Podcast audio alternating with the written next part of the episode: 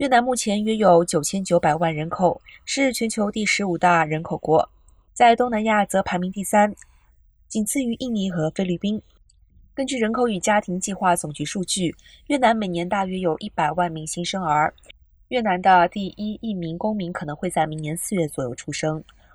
越南正值生育年龄的十五至四十九岁女性人口目前将有两千五百万，到了二零三零年，这一族群将成长至两千六百万。